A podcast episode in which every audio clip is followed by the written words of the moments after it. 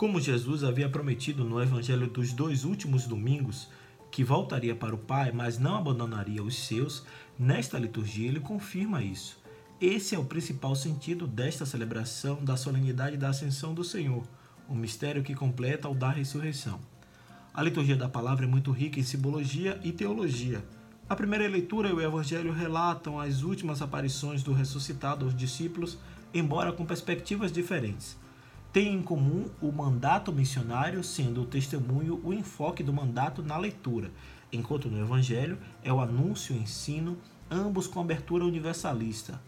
Como fruto de uma reflexão teológica mais apurada, a segunda leitura fala da ascensão como manifestação do poder de Deus que fez o Cristo sentar-se à sua direita nos céus.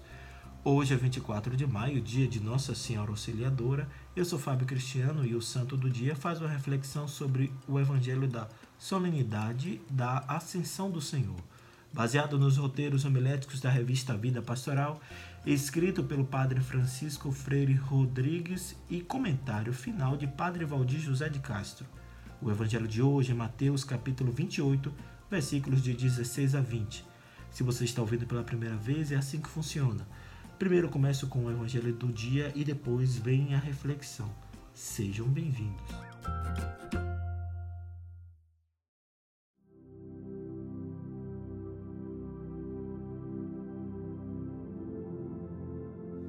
Leitura do Evangelho de Nosso Senhor Jesus Cristo segundo São Mateus. Naquele tempo, os onze discípulos foram para a Galiléia, ao monte que Jesus lhes tinha indicado. Quando viram Jesus, prostraram-se diante dele. Ainda assim, alguns duvidaram. Então Jesus aproximou-se e falou: Toda autoridade me foi dada no céu e sobre a terra. Portanto, ide e fazei discípulos meus todos os povos batizando-os em nome do Pai e do Filho e do Espírito Santo, e ensinando-os a observar tudo o que vos ordenei. Eis que estarei convosco todos os dias até o fim do mundo. Palavra da salvação.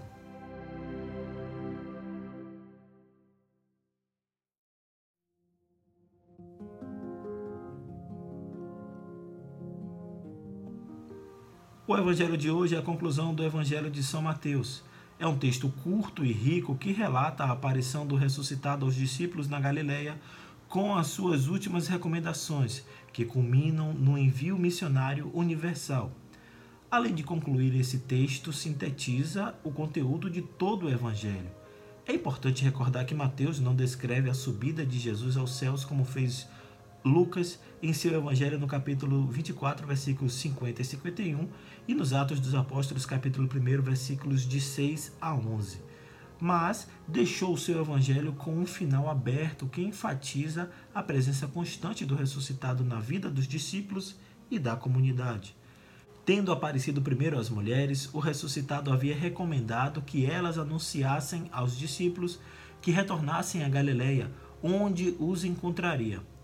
Por isso, o texto se inicia afirmando que os onze discípulos foram para a Galileia. O retorno à Galileia é muito significativo, sobretudo para as comunidades de Mateus, uma vez que desde o início do seu evangelho, com o episódio dos magos, Jerusalém é sinônimo de ameaça para Jesus e para o seu projeto libertador, tornando-se inclusive o cenário da sua paixão e morte. O retorno à Galiléia após a ressurreição significa, portanto, que os discípulos devem continuar aprendendo com o Mestre, uma vez que foi lá onde tudo começou. Como a Galileia era uma região desprezada e periférica, significa também que os primeiros destinatários da missão da igreja devem ser os pobres e marginalizados.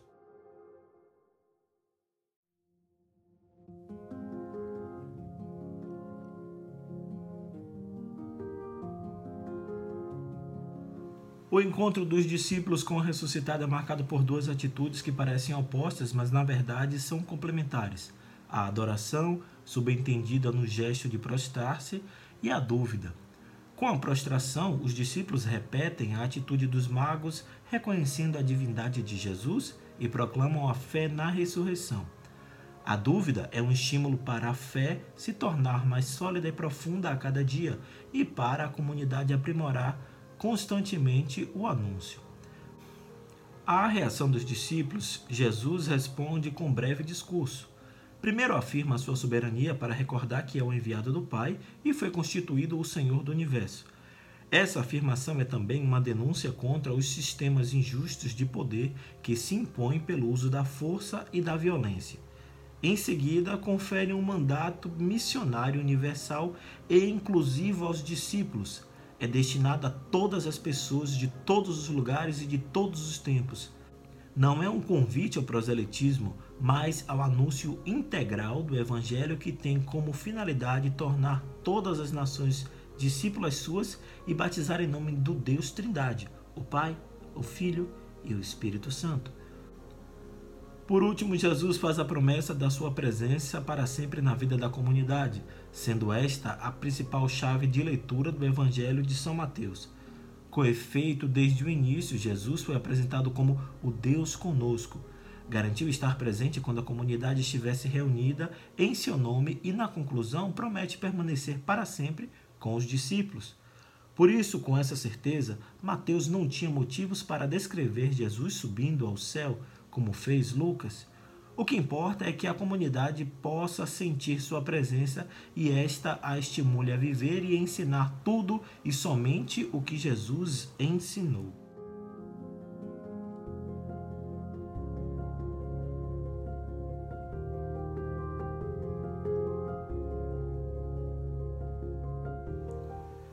Com palavras das próprias leituras, podemos resumir a liturgia da palavra deste dia da seguinte maneira: Jesus foi elevado aos céus, por isso está sentado à direita do Pai, e mesmo assim está conosco todos os dias.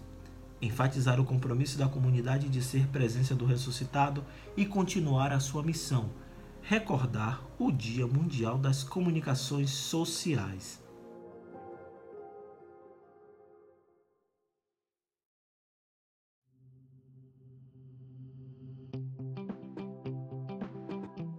A igreja celebra neste domingo o 54º Dia Mundial das Comunicações Sociais.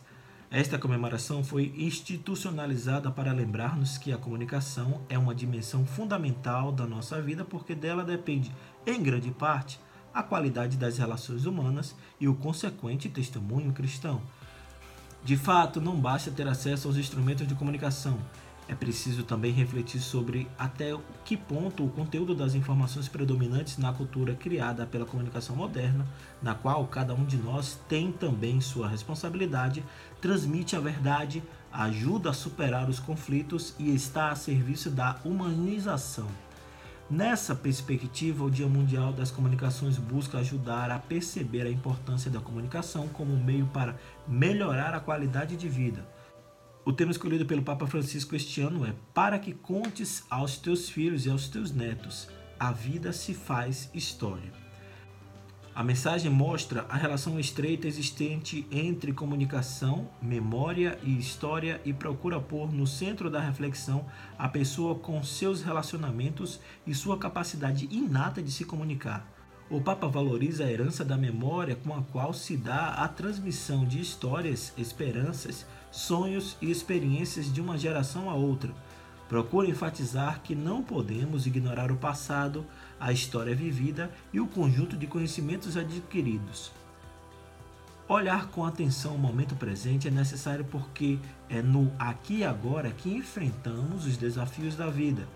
Porém, muitas pessoas vivem mergulhadas de tal modo nas satisfações do presente e presas aos apelos da sociedade consumista que subvalorizam a própria história. Toda a história nasce da vida, do encontro com o outro. Nesse sentido, é essencial resgatar os valores experienciados, sobretudo os que ajudam a compartilhar a beleza de uma sociedade solidária e a construir pontes num mundo marcado por contraposições, intolerância e divisões. Jesus, o comunicador perfeito, nos ajuda a resgatar da nossa história tudo o que nos leva a estreitar as relações humanas e criar harmonia.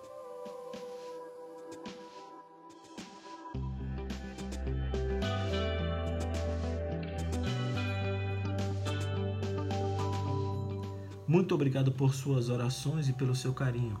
Se você gostou dessa reflexão, compartilhe com quem você acredita que gostaria de ouvir também. Lembre-se, fique em casa, evite sair e se sair, use máscara e álcool em gel. Mantenha a distância de segurança. Deus lhe abençoe e Nossa Senhora Auxiliadora lhe cubra de graças. Uma semana de paz, saúde e esperança. Deus nos amou primeiro.